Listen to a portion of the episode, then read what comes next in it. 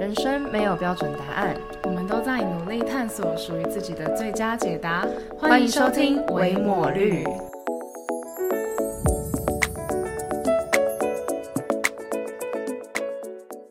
大家好，我是肉肉，现在是个研毕生。大家好，我是维维，现在是个社会新鲜人。我们是维抹绿，自封为探索型 Podcaster。今天呢，来到了爱情单元的第二集。上一集呢，我们有跟大家讲到说，这个单元聊爱情嘛。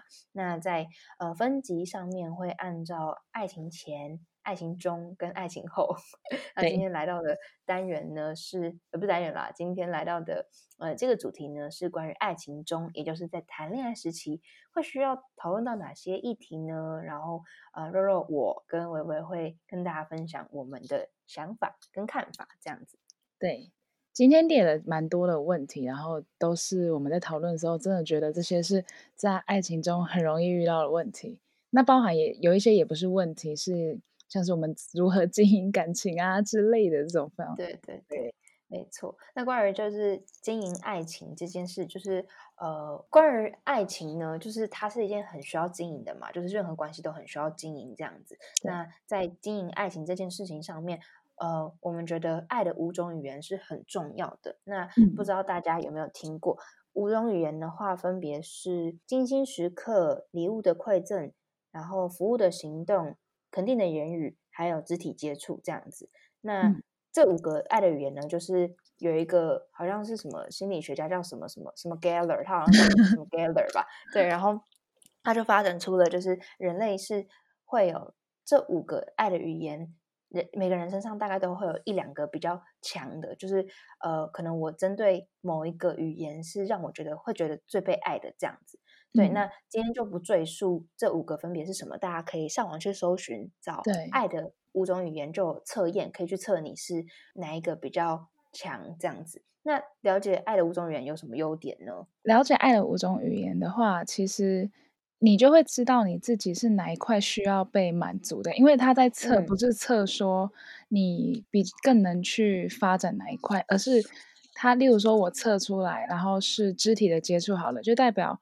对我而言，肢体的接触是很很对呃，在爱嗯在被爱当中是很重要的。就是更多的肢体接触，适当的肢体接触，会让我觉得比起礼物啊，会让我觉得更被爱。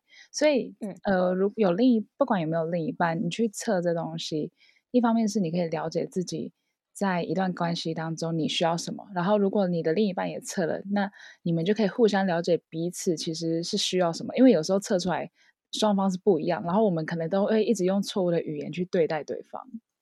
对，比如说微微可能是肢体接触，然后我就一直送他礼物，觉得我很爱你呀。可是他可能就觉得你这样子根本就不爱我，这样，但只是用错方式，并不是，就是他的心意跟动机可能是完全正确的。这样，对对。那关于爱的五种语言的话呢，我们两个刚好都是精心时刻还有肢体接触，对，最高分也是。原本对自身就有蛮充分的了解，然后是做过测验之后又 double check 这样，所以就呃蛮鼓励大家都可以去测测看的。对，那回归到刚刚有说到经营爱情嘛，那想先问维维，你都是怎么经营爱情的？我经验比较丰富的人先回答。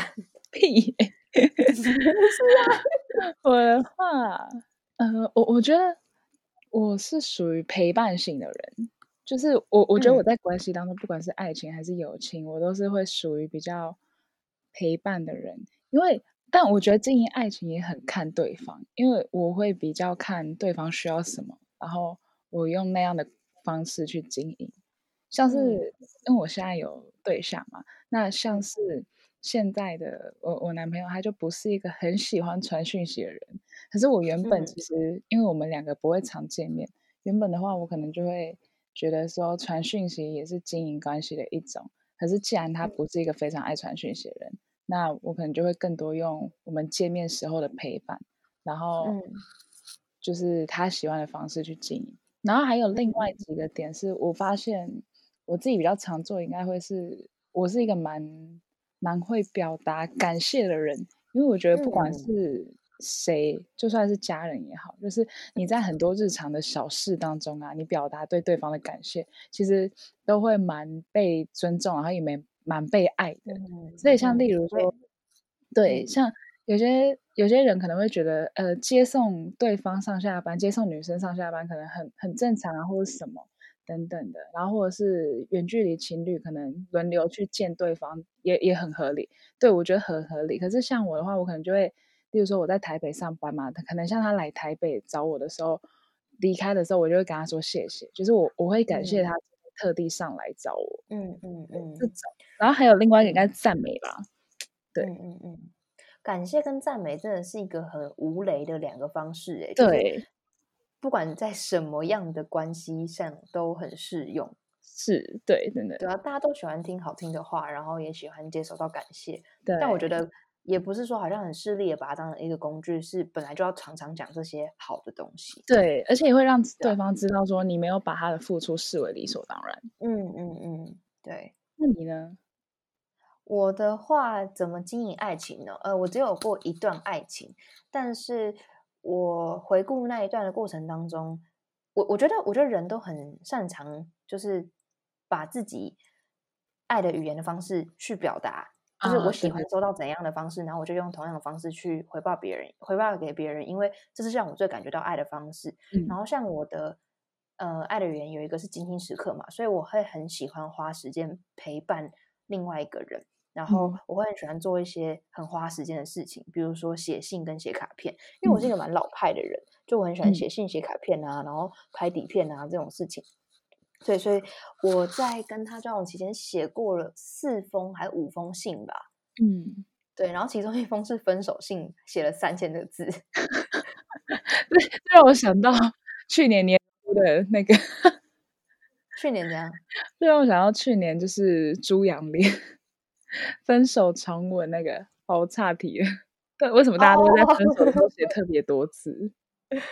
就是有点像是最后能好好把话嗯说好了。那写信好像是一个比较缓慢可以整理思绪的方式吧？嗯，对啊，用讲很容易少讲或者讲错话，但是写信就不会这样。对，这个我真的对然后我也是一个很重视仪式感的人，就其实我我我我前几天才跟维维分享到说，就是我原本以为自己是一个很随便的人，但我后来发现我根本就是超级重视仪式感的，嗯，就是我不太过生日那种的，可是我对于我自己本身就会很记得自己的一些纪念日，就是对我自己而言的纪念日，然后我会在那个纪念日做一件特别的事，这样。嗯对，但这点目前在爱情当中还不知道，还无法体现，因为我跟那个人在一起，呃，才三个月而已，就是没过到什么周年啊，或者是怎么样的，嗯对吧？嗯嗯嗯，大概是这样吧，是我经营爱情的方式啊。但我也蛮常给赞美跟感谢的，嗯对，这这这本来就是我在面对很多人的时候，我都会用的一个方式，这样，嗯，对啊，嗯。所以真的蛮鼓励大家可以多多的使用赞美跟感谢，我觉得那是一个练习啦。就对常常做，你就很容易发现对方值得你赞美跟感谢的地方。对对对，而且当像是有时候你会希望对方给你相对感谢跟赞美，但是他可能不是一个善于表达的人的时候，你自己先做，我觉得对方会被你感染。嗯嗯，对，像我就很嗯常抱怨我男朋友，他就是一个不是很懂得赞美的人。但是我觉得嗯没关系，就是当嗯我你自己去做这件事，然后你们之间有了这个氛围，我觉得他是会被感染的。嗯，哎，那他是的爱的语言是什么啊？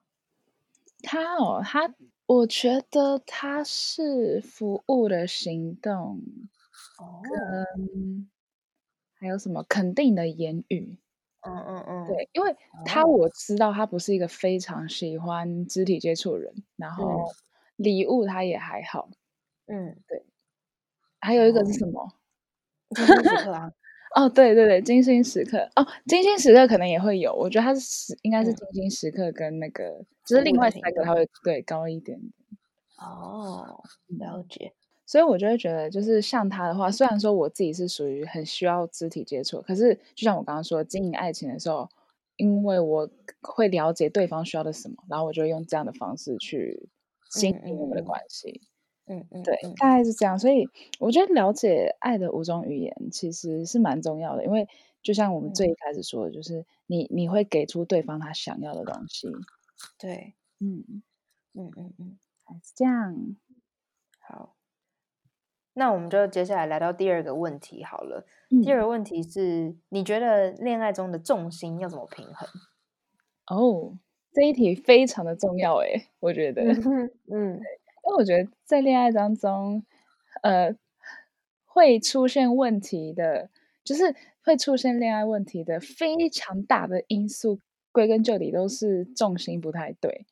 因为我那时候我还记得我去年的时候，哎，前年前年我还没脱乳，但我身边很多朋友都是可能有刚好进入一段关系，然后。你知道，通常单身的人最容易接收到大家的恋爱咨询，我真是不懂为什么。反正我谈恋爱之后，好好像还好，没有什么人来问我。嗯，对。但他们，我就会听我朋友们讲，然后我觉得听完都是一一样的原因，就是我的朋友们都太把生活的重心放在对方身上了。嗯，然后。就是即便他们知道这个问题，可是他们也会不知道要怎么样去解决。就是虽然他们都知道说，哦，是可能他们真的是把自己的重心太多放在对方身上，可是事实上你要拉回自己的重心也不是一件很容易的事。但对我而言，就是至少在这题的问题上，我可以相对一点点有信心的回答啦。就是因为我自己是一个在恋爱当中不会投注全所有的人，然后我觉得最重要的是。在重重心的平衡上，最重要的真的是你的生活不要有太大的改变。你要在恋爱当，你在恋爱后跟在恋爱前，我的生活真的几乎没没有什么改变，就是 这都是 好是坏。你两段都是这样吗？还是只有后面这段？两段都是，两段都是。哦，真的？对，因为你知道哦。好，我举一个例子好了，有些人会因为交往。就是有了对对象，然后他跟朋友出去的次数会减少，真的是不要。对，真的不要，真的。对，因为你真的会发现，就是你在恋爱当中，你也非常需要这些朋友。没错，不管是在恋爱中还是恋爱后，真的你都太需要朋友了。然后家人也是，所以我觉得你的时间还是要平均分配下去。就是你当然会希望跟另外一半多一点在一起，可是我觉得也至少不要放掉朋友跟家人的时间。然后，另外是，如果你是有工作或是你有课业的人，就你继续做好你原本该做的事情。就你有工作，你就继续做你的工作。那工作占了你一天八小时，那你回到家后，你我觉得你在工作的时候你就专心工作。那回到家后，你要去把时间给对方什么？我觉得那都 OK，毕竟剩下的时间也不会太多。对我就是觉得，在至少你在谈恋爱之后，要继续你。原本的生活，你的生活只是多了一个人来陪伴你，而不是多了一个人掺和的感觉。嗯嗯，就嗯，我觉得这是很重要的啦。就你你会发现，你的生活维持原样的时候，你的重心不会太偏掉。嗯嗯嗯，然后也不要把当的，就是我我通常那些朋友啊，会把重心很偏的，其一个很大的原因是。就是朝夕相处，他几乎都跟对方就是全时间的相处。对，有一些情侣可能是住在一起，我觉得住在一起的磨合自然会多，然后你的重心自然也会稍微被带走一些。嗯，可是因为我自己我自己是没有跟对方住，所以我真的不太了解。说就是如果你今天是同居的话，要怎么样去？管理你自己的生活的重心，跟抓住那种平衡，对，可能很没办法真的给出同居情侣太多的建议。可是我觉得一样啦，归根究底是，就算你同居，你还是有你的工作吧，你还是有你的生活吧，对啊，只是继续过好你的生活。嗯嗯。关于这一点，我给不出什么建议。我觉得今天根本就是你的拷问特辑，因为 我跟你讲，我真的觉得我那段爱情教教会我的事情是一些。与人相处上面的部分，但比较不是爱情哎，就是因为真的太太短，我现在回想起来都觉得已经稍纵即逝，当做他几乎当他没存在过这样。而且因为我那个时候状态很差啦，所以那个时候看待爱情的方式啊、处理方式什么的，其实没什么参考价值。哦，就是我其实某种程度上，我觉得下一段可能才比较算是初恋这样，就是上一段根本就不算。但我觉得这样蛮好的，因为至少在遇到下一段的时候，你会更知道你要用怎么样的自己去嗯嗯嗯嗯，对对。但我的确也觉得，呃重心上面的话，上一段我觉得呃，因为那时候我那时候状况很差，那时候是一个很需要常常有人陪的的状态，所以就变成说我就有点失焦，然后我会把很多关注放在他身上。可是我自己在恢复单身之后，我发现我蛮喜欢独处的，那我会希望在在一起之后也是有办法这样子。嗯，对对对，就我对自己的期待啦，对吧？因为我现在没有没有感情关系嘛。嗯，其实你也讲到一个重点，就是我们其实，在上一集就有讲过，说谈恋爱其实是要在你自己的状态是基本上是至少是 OK 的状态下，你再去进入一段关系。我觉得恋爱中的重心要怎么平衡，其实很大一部分也是这样，就是你其实自己状态不好的时候，你很难去想你要怎么平衡重心，嗯，因为你就是。极度，你就是天平那个最下面的那个，就是天平的两端，然后你就是一个极重，就是对方非常高，你需要一个很重的东西来去平衡你。对，嗯。可是如果你今天你是你已经预备好了的话，其实我相信你就不会太遇到这个问题，你就不会，嗯嗯嗯，每天呃不知道你要怎么去平衡。嗯嗯嗯嗯，对。好，那我们就进下一题喽。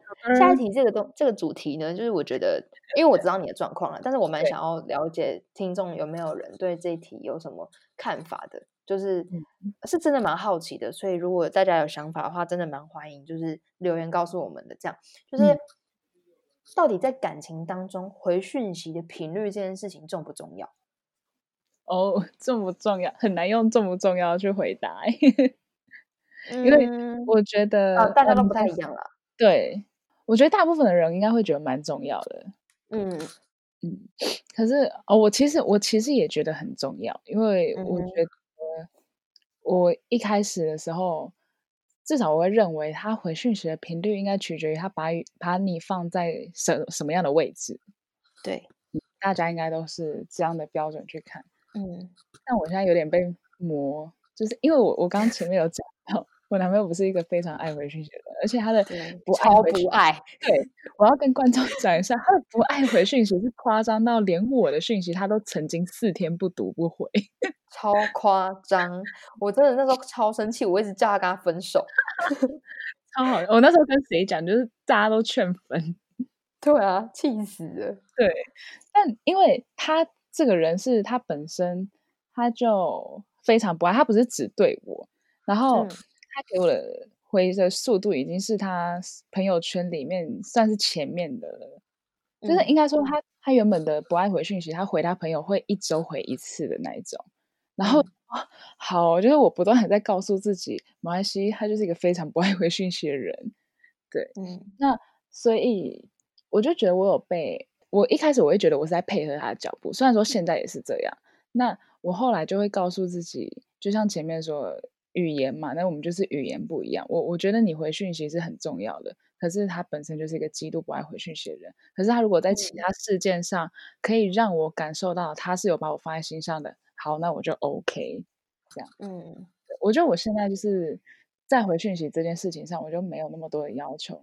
虽然偶尔还是会拿出来跟他讲一下，因为我是我在意什么事，我一定会跟对方讲清楚的那一种。嗯嗯嗯，对嗯。关于回讯息的频率这件事情呢，因为我自己现在就是没有没有感情状况嘛，但是就是呃有在聊天的对象，我我在一天内就是可能呃比如说我下午一点传给他，他到晚上成九点才回讯息，我就觉得算久。嗯，对对，然后可是我之前也有想过这件事情，就我觉得现代哦，我爸跟我讲的啦，他说现代人太习惯讯息的快速性了，他们那个年代，我爸在追我妈那个年代就是。久久才写一封信，一个月才一封信，然后很久才讲一次电话。嗯啊，当你在那样的状况之下的时候，你就不会因为他没回讯息在那边起起伏伏的事情很重。对，然后我就跟自己说，那个年代的人都可以做到这样，凭什么我不行？对对，所以我就觉得这也是一个练习啦。但是我真的觉得，呃，可能频率不是最重要的，重要的是找到人的时候有没有办法找到人。就是如果特别是在远距离的情况之下的时候。我如果现在有紧急的事情，或者是我得确认你的安危，你有没有办法让我知道你在哪里？就我觉得至少要让对方是安心的，这样就好了。嗯，对啊。但是你那时候消失四天，那个真的很夸张哎！我那时候 真的觉得超生气的。对，其实那件事情事后我就有在跟他讲，然后这这个东西回讯息频率这件事情，在我们两个关系当中是根深蒂固的老问题。我我们也沟通过非常多次，可是就是会一次比一次了解对方在想什么吧，然后就是也得到他的进步啦。至少在上一次他四天不回，那应该是几个月前、两三个月前的事情。嗯嗯嗯，对对对啊，对，所以我觉得就是。因为我我那时候我那时候其实有上网看超多，因为一开始他是这样的人的时候，然后我就会上网看，就是开始搜寻说什么男生几天不回讯息是正常的，因为我自己就陷入在极大的那个困惑跟就是担忧里面，我就觉得会不会他就是不在意我，然后我相信大家一定，尤其是可能女生听众吧，好了，男生听众也可能会 就是都会有这样的那个这样的担忧，然后我就上网查。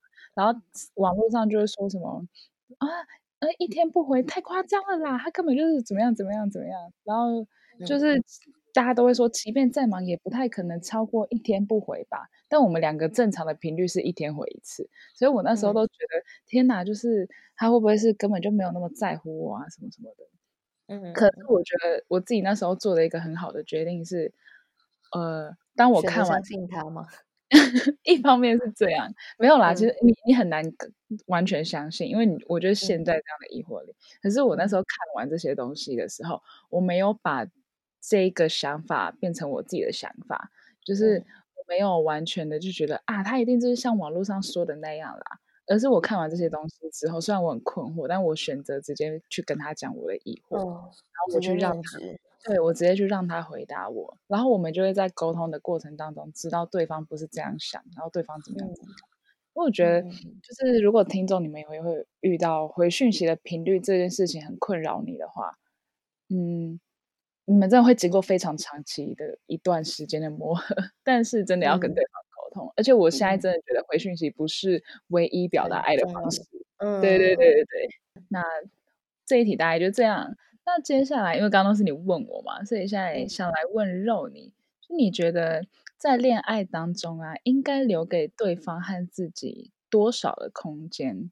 这空间是就是物理跟心灵层面上的空间，各种哦。物理跟心灵层面上的空间哦，可以可以举个例子吗？嗯，就是例如说像对方的隐私，你会。探究到什么程度，然后对方的时间、对方的交友状况等等的，我觉得我好像我嗯这种哦，我前男友是手机的密码我都知道，嗯，然后但我不会，他那时候是先主很主动的先把密码帮我就指纹先帮我设好了，就是给我设好这样，然后但其实我我发现我不是一个。真的管很多的人，我我觉得我会选择信任你。我觉得像隐私这种事情，就是你愿意告诉我多少你觉得重要的，你就会告诉我。嗯，基本上如果如果说我我今天需要把你这样套扣的牢牢的话，那这段感情应该也不会太长久，表示我们并没有建立在信任上面。这样，对。那隐私的部分大概是这样吧。嗯啊，我的部分的话，我也都会蛮主动告知的。对啊，呃，然后我我觉得。我自己可能不会想要把手机给他设密码啊，要要也是可以啦，反正因为我可因为我手机也没什么秘密啊，我不是那种什么低潮会藏什么东西的那种人，就是也没差。对，空间应该也包含就是交友状况吧，对，就是让他有多少交友空间，我会很希望他有他自己的朋友，嗯，就是不要很孤僻，然后你想跟朋友出去完全 OK 这样。就是我，我不是一个很喜欢一直很黏的人。嗯，对。那异性有人呢？异性有人吗？对，其实我也都 OK 哎。拜托，我前男友他那时候跟他后来无缝的那个女生去帮他庆生，我都没怎么样哎。啊，对啊，就我真的觉得我算是蛮。我就是没，我就是没什么前任情节，然后我会觉得选选择信任你这样，但是你自己要好自为之，就是我比较是这种心态这样子。女性友人也 OK 啊，就是你自己要知道分寸这样。嗯，对。那问一个老问题，就是你可以接受另外一半跟异性友人单独出去吗？单独出去哦，要看交情。就是假设说他是你的幼稚园同学，嗯。你们认识十几年了，就完全 OK 啊。对啊，对啊。可是像我前男友那时候，他是跟那个暧昧对象嘛，然后那个时候我后来我原本觉得没关系，然后后来我身边的各种朋友才跟我说，你不能没关系，就是原来还是有一些是我还是要避讳，对，要避讳要避开的，因为我我真的觉得不要相信自己的意志力，或者是不要相信自己可以。对，对对对，因为有时候会发生什么事你都不知道。对啊，对，要拒绝试探，真的。那如果是就是是交已经有很有交情的朋友，然后单独出去，应该会还是会稍微看一下，就他们是要去哪里，然后内容什么的。对啊，可能不太想回来什么的。嗯嗯嗯，对啊。不过其实我我这个部分，我觉得我偏懒嘞，就是我还是会很想要，就是你自己应该要知道分寸，然后你不要来问我。也不是不要来问我啦，就是当然你要告你要报备嘛。可是我自己觉得你要够聪明啦。我我我我不知道我喜欢聪明的人，就是你不要问一些明明知道不行的。那你既然要问了，就是你想去嘛。那如果去我如果我如果跟你说不能去，啊，你又可能心情不好或怎么样，对什么的，对啊。因为我前天有那时候去帮那女生庆生的时候，他有来问我啊，嗯，啊，我觉得他就是问心安的，嗯，对啊。所以我我我我会希望对方就是你是聪明一点。你自己要知道分寸，这样，嗯，对啊，如果除非是什么非去不非非赴约不可，你自己要想清楚，到底有没有必要赴约，这样。哦，对对对对对，嗯嗯嗯。那在时间上呢？因为我觉得时间像隐私跟交友就是一个比较具体，然后好去回答的一个部分。可是像时间是，其实我是很容易，我们无形之中会去瓜分掉对方的东西。嗯，就你，你觉得你是一个会留多少时间，或者是因为我好拿我来举例好了，就是因为我跟我男友都是一个非常喜欢跟自己独处，也非常需要自己时间跟空间人，所以我们就不会太占用对方的时间。像是因为我们虽然是已经不常见面了，可是有时候廉价。那我可能会希望他来等等的，但他还是要回台中，他会希望他要陪家人，然后会想要去休息。那我也觉得 OK，就是会尽量的把，虽然呃，把他仅有或他想要的那些时间给他，就是留给他自己之类的吧。嗯，我觉得像如果他有提出来的话，基本上尊重对方的一个一个尊重对方的好伴侣，就应该是要让他去啊。嗯。对，而且其实我觉得这个关于时间上、时间上的这个部分，跟前面讲到的重心也蛮像的。就是其实你你重心放对的时候，你会很尊重他时间上的运用。哦，对对对，嗯嗯嗯，对。其实我觉得也蛮，我不知道，因为我我这这个部分在上一段感情比较没有可以讨论的。但如果是期期许的话，我当然会期许自己可以成为一个可以尊重对方的人，因为相对的，我其实也没有很喜欢。被管，或者是我也是蛮蛮需要需要自己时间的人，所以我会需要自己被尊重，所以将心比心啦。对，真的，将心比心很重要。所以其实像刚刚你回答都是留给对方嘛，但是呃，那留给自己的部分呢？就你觉得在一段恋爱关系当中，你应该留给自己多少的空间？多少的空间？嗯，这个好难回答。你是指比例吗？还是说，比如说一个礼拜当中？哦，不用还要看你们两个见面哦，不用不用太具体哦。对对对对对，嗯，大概就是日常的剂量吧，就是因为因为你看我本来就是一个需要独处的人，那所以我需要独处的时候，就我就会留给自己啊。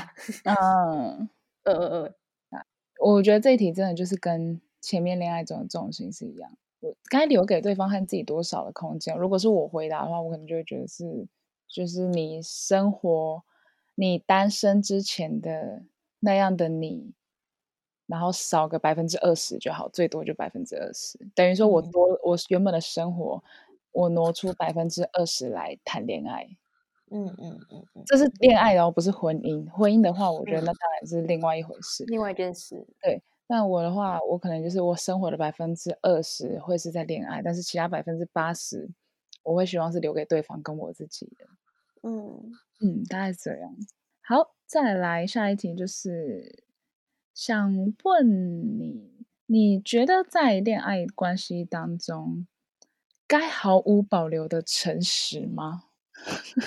呃，好，这一题其实是我自己有一个心路历程，就是我之前觉得要毫无保留的诚实，嗯，然后后来就是我觉得还是要分清楚什么事情要讲，嗯，但不代表隐瞒。对，就是我觉得真正的诚实是，呃，就好像是呃，我今天当一个很。忠言逆耳的朋友，但不代表我直接就应该说不是，应该说我直接不等于我口气差。嗯，对，所以我诚实不代表我所有 detail 都告诉你。我要分清楚什么事情讲了对于我们的关系有帮助，那什么事情讲了可能会造成一些破坏。嗯，那我可能要改一个方式讲，或者是选对时机讲。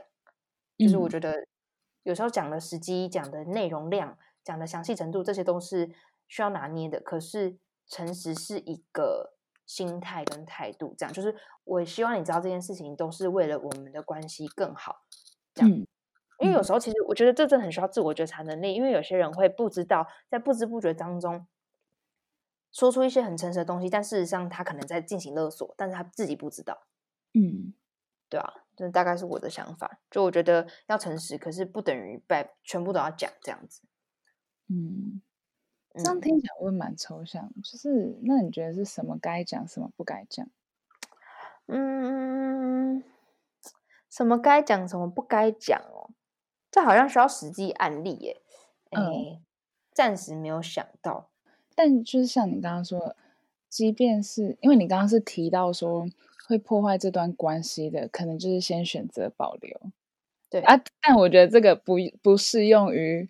就是精神出轨跟就是你你出轨这件事情，或者你做了什么，你还是拜托做做这种做了这种事，你就敢做敢当，就是给我诚实说出来。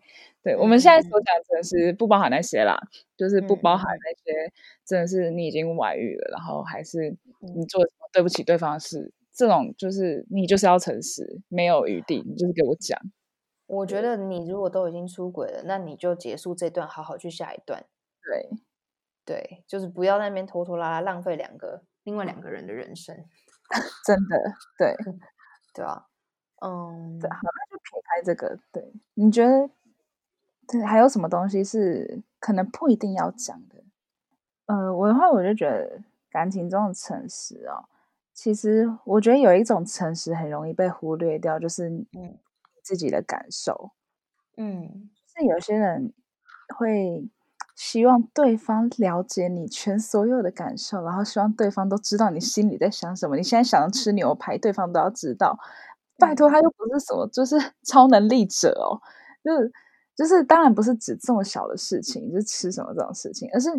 呃，我觉得你生对方的气，或者是你对对方刚刚你们在相处过程当中，你所有的不愉快的感受也好，难过的感受也好，就是这些东西，我觉得其实你是要适时的表达，让对方知道的。我觉得这个也是很容易被忽略掉，诚实。因为当对方问你说怎么了，然后你说没事，那你就在说谎嘛。这个就是说谎，非常的气，就是因为我觉得。很多这种问题，但我自己是一个我任何感受，我即便不会现在说，但我我冷静下来之后，我一定会跟对方讲的人。嗯嗯嗯嗯，分享一个小故事，我觉得蛮好笑的。今年跨年的时候，然后一月一号那天早上起来，然后我要叫我要叫我男友起床，结果他就是他睡得太熟了，然后他我那时候我怎么叫他都不醒。后来我就是戳了他腰一下，但我真的没有很大力，我就轻戳他腰一下，结果他就是整个是有点像起床气，对，他就弹起来，然后大挥哦，没有他手就大挥，然后还凶我，他说什么不要弄啦，这样就是很凶很凶，然后我那时候就很爽，我觉得是你叫我叫你起床的，然后后来我就很气，我就自己跑到旁边，然后就是等他等的应该两个多小时吧，两三个小时，太久了吧，他睡跟猪一样。然后好，他起床之后，他就就是一脸茫然，然后完全不知道刚刚发生什么事。然后我就跟他说：“你刚刚凶我。”他说：“怎样？我怎样？”然后我就把整个就是事情脉络跟他讲。可是当我跟他讲的时候，他还没有就他没有要跟我说对不起，因为他觉得那个就是他的自然反应啊，就是他觉得不是我的问题，也不是他的问题，那就是一个不小心凶了我这样。可是我就觉得你已经伤害到我，为什么就不能讲个对不起？然后后来本来这件事情要被带过，就是就是好，因为他觉得他解释完了，我也觉得我不想跟你吵了，要被带过。可是后来其实隔隔不了多久，我就觉得不行，我过不去，因为我心里其实很不爽，所以我后来我冷，至少我冷静下来之后。然后没有很久，我就我就跟他说：“哎，其实我有件事想要跟你讲一下，就是想跟你商量。”然后说什么？我说：“其实刚刚那件事，我我过不去，我觉得很生气。”然后他后来，因为他也冷冷静下来，然后他就听我讲，然后我就把我的感受跟他讲，然后意就是我跟他说：“我觉得你刚刚做，虽然说你不是故意，但我觉得很受伤。然后我希望你可以多体谅我一点。”然后我觉得，当我这样讲完之后，整个关系就不一样了，因为他就觉得他可以体谅了。嗯嗯嗯，我觉得这这才这这才叫诚实，自己在那边讲。但我真的觉得这样，嗯嗯，包括你刚刚讲的那个部分，我觉得呃，刚刚讲到情绪上面的诚实嘛，我真的觉得在关系当中有一个部分，就是不要叫对方猜你在想什么。对，就是。嗯，当然，我们今天不要性别刻板印象啦，但好像比较多女生会这样子。我是在自我矛盾，可是哦，那不一定。我前男友就是这种人，他都不沟通，然后就会跟我说：“你不是就应该要猜到了吗？”就是他会觉得说我今天讲的跟平常讲的说法不一样，然后大概只差个什么一个字或两个字不一样，他就觉得我应该要懂。哦，讲的超不行的。就有一次，他平常都会跟我说：“哦，那我明天来载你。”这样，然后那天就是有另外一次，他就跟我说什么，那我明天如果呃有要出门的话，什么再跟你说还是什么的。然后对在我来在对我来说听起来就是一样的。嗯，他后来跟我说，你没发现我跟平常讲的方式不一样吗？那就是我没有要出门的意思啊。我想说靠背哦，你要不出门怎么啦？玩什么文字游戏？啊，超级莫名其妙的。我真的觉得不要让对方猜你在想什么，因为很多时候。特别是直男们，他们真的没有恶意啊，他就真的不够聪明，他就猜不到，但不代表他不爱你。这样，嗯嗯嗯。例如我，我也是直男班的女生，我就是猜不到，不代表我不爱你。可是你要就是直接诚实的告诉我，这样。对对。那下一题就是来经典命题：远距离。嗯，请问你对远距离的看法是什么？看法吗？嗯呃，我的话，我应该是可以远距离的人。嗯。蛮信心的说，我应该真的是可以远距离的人，因为就是只要我，因为我我我很可以去信任对方，只要他就是真的没有什么让我要不信任的事情啊，不然基本上我其实都蛮选择信任对方的，也是真心的在信任，所以远距离我就觉得还好，但我觉得远距离很重要的一个因素一定是建立在。日常的关心上，嗯嗯，因为就是我不用你，你每天都要见到面，然后因为像我现在，我跟我男友偶尔就是一个月可能见一次这样，对。我我不用每天一定要见到面，可是我觉得一定要就是至少偶尔通个电话，然后聊聊天啊，然后分享一下对方在做什么，就这样就够了。嗯。嗯，好，关于远距离这个命题，我觉得。呃，会说他经典命题是，我发现有些人会讲说远距离就是建议不要哦。但我觉得像这种事情就是蛮没有正确答案的，因为每个人适用的方式不一样。对，真的看人。对，但我自己的话，我我觉得我应该是不行远距离的人。嗯，就是像我现在一个礼拜没看到我，可能就会觉得会很会很难过。觉得是没看到户，呃，嗯，对，对啊，所以就就会就有的时候两个礼拜没见到，就会觉得天哪，半个月了，可是才两个礼拜，就是也还好。可是我发现我不行呢，对啊，然后。嗯，为什么觉得你比我还热恋中啊？哪有啊，我根本就没跟那个人在一起啊。对啊，那你听起来就整个热恋。嗯，对啊，就是每个人比较适合的方式不太一样了。对啊，但我觉得就是关于这题的话，就是呃，没有没有远距离就一定分这种问题，就是没有这个答案，但就是你要很认真的评估，就是你到底适不适合这样子。没，错，但其实我也。蛮好奇一件事情，就是我有认识的朋友是他们可能大学高三在一起，然后大学期间都远距离，我就很好奇，那如果你们之后结婚怎么办？哦，因为因为那就一定那时候你是势必要那个吧。磨合吧，我觉得你我我因为我我是一个蛮能接受很多种形式的人，所以嗯，如果结婚然后两个人分居两地，我觉得这种案例也有，那就是端对，那就是端看两个人他们要怎么样去过生活，怎么样嗯经营关系啊。嗯嗯嗯，哦，对了，也是了。对，嗯，好啦，其实对对啊，这个上种就是没什么正确答案，但我我我就是很需要每天都可以看到他吧的那种人。嗯我爸妈二十四小时都在一起欸，嗯，对啊，超强的。他们在同个地方上班，然后然后一起就是在同个地方一起睡觉这样。哦我爸妈也是，我爸妈也是，他们也是一起上班。我那时候 我有个韩国的，呃，不是啊，我有个朋友，然后他去嗯韩，他就是也是交了一个韩国男友，然后嗯虽然他现在在韩国，我朋友跑去韩国念研究所，可是在他去韩国念书之前，他们好像也是有一年吧，是完全没见面的，就是要不然就是很少几个月一次那种。然后我也嗯。蛮佩服他，他们就是也是远距离蛮长一段时间，然后后来他就去韩国念书了，这样。哦，所以嗯真的是端看你怎么经营，然后就像你刚刚说的，你要知道自己有没有办法，没有办法那就是及早，对啊。嗯，放放手，不过这个年代有视讯，其实真的也比较好一点点啦，对，看到人的部分，对吧、嗯，没错，，下一题就是一个蛮蛮蛮有趣的命题，然后也蛮好笑，就是这题是我之前在直播的时候有聊过，然后很白痴的，就是我开了这个主题之后，我前男友就跟我吵架。是啊，对，好，这个题目呢，就是呃，你你如何看待另一半劈腿这件事？嗯好，我那个时候的故事就是，我只是开台跟大家讨论说，呃，你会原谅偷情或者是劈腿吗？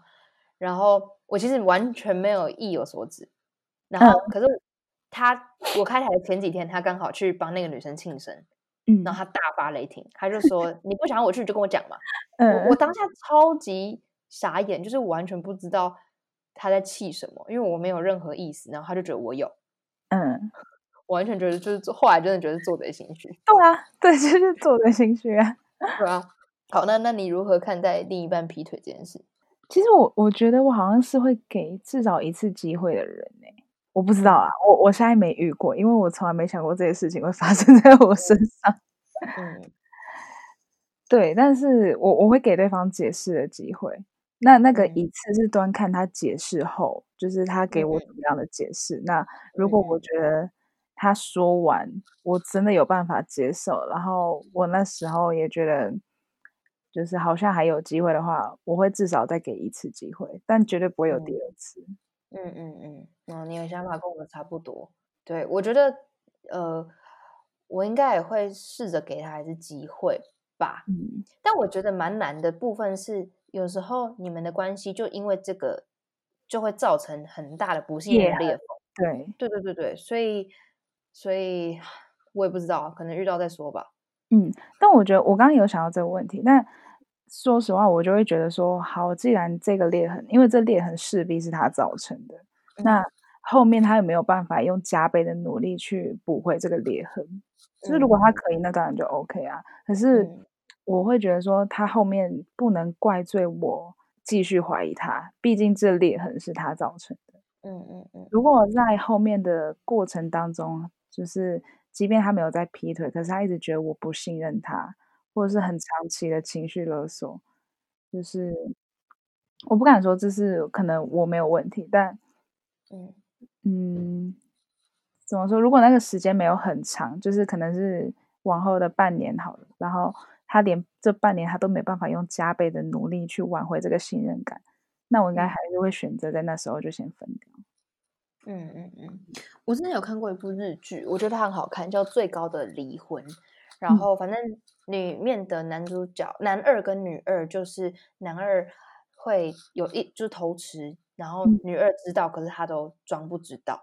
反正嗯后来男二就是呃有反悔，然后一直想要挽回女二的时候，我就觉得天哪！如果如果我的另一半劈腿之后，他真的有这个就是改进的心的话，我会想要原谅他。嗯，对啊，所以我觉得还是要给对方一次机会，但就看之后后面的造化了。这样，嗯，但这是我们的立场啊，就是大家如果有那种一次就要给他分掉，我觉得也 OK 啊，是 OK 啊对啊平衡的，对对对，嗯，对。好，那刚刚讲到关于劈腿这件事情嘛，那嗯就刚好下一题就是，你觉得什么时候要设立分手停损点？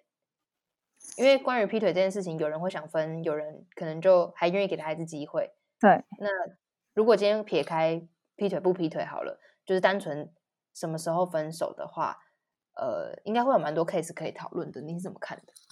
我觉得总归一句，就是嗯我会觉得是，当你发现你自己在往下走的时候，嗯就是你整个人状态在这段关系当中并没有被提升，然后甚至被影响的越来越糟糕，那你就要设分手停损点。哦，我我觉得这个是，嗯，智慧女神，哦，没有，不敢当，但真的是这样，因 为我觉得嗯。关系一定是要越来越好啊，嗯嗯对，嗯。不管对谁而言都是如此。对，哦我觉得你这个回答很好哎、我不需要回答了。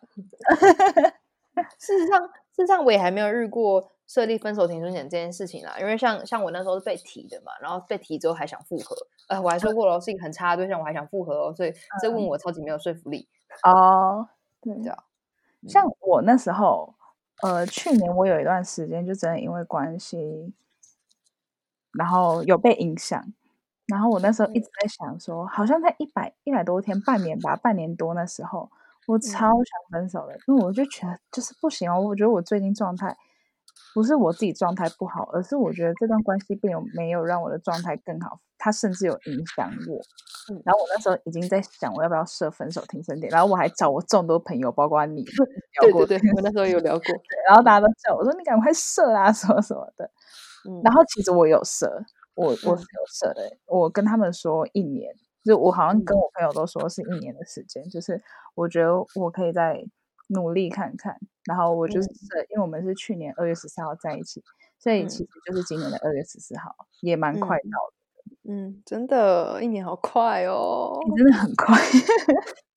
然后，所以其实我我是有设的，至少在那我，而且也是在那那时候设的，就是在我觉得我自己状态被影响，然后往下走，然后这段关系没有很健康的时候，我就设了一个停嗯损点。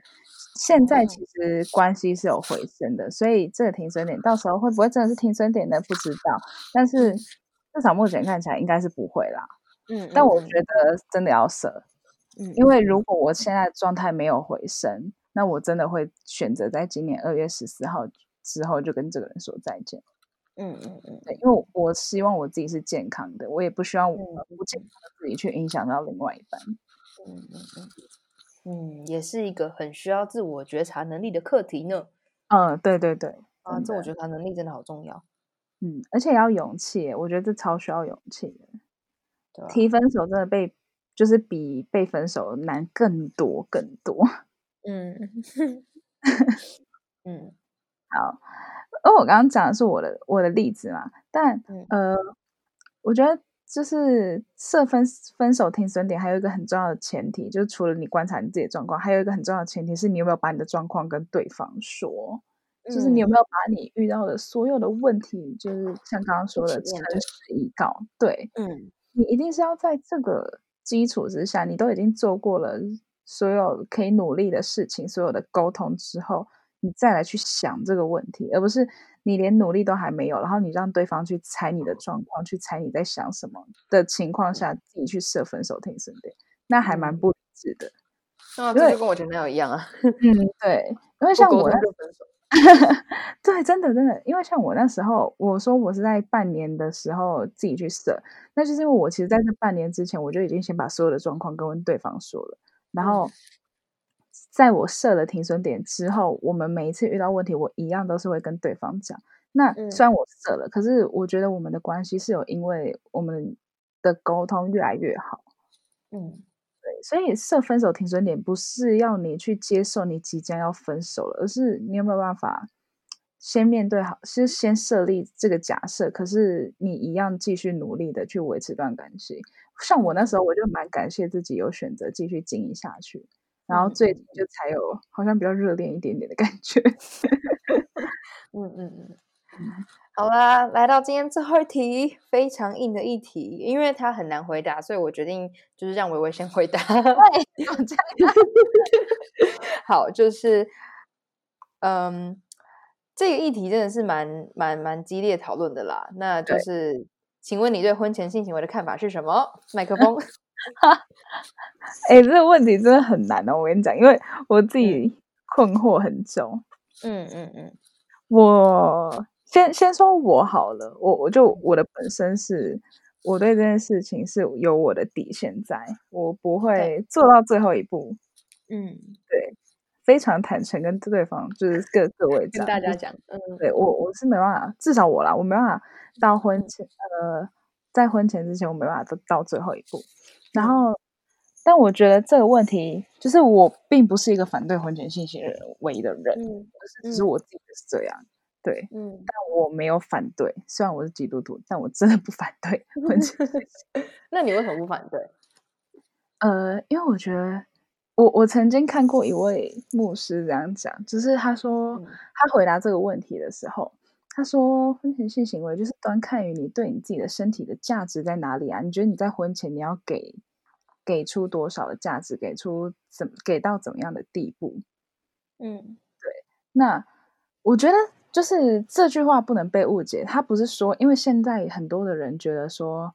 就是好像什么女性把把那个女性贞操，把女性的身体价值太过放大，什么有些人在抨击这件事情，觉得那是很就是四维八德那个年代会有的观念，但我觉得不是这样，就是那个跟那个不一样，而是你对你自己身体的认识，你对你自己的价值，跟你要给。就是如果你今天觉得，哎，我给出并不会毁坏我自己对身体的价值，还是什么，那就 OK 啊，那你就给我，我没差。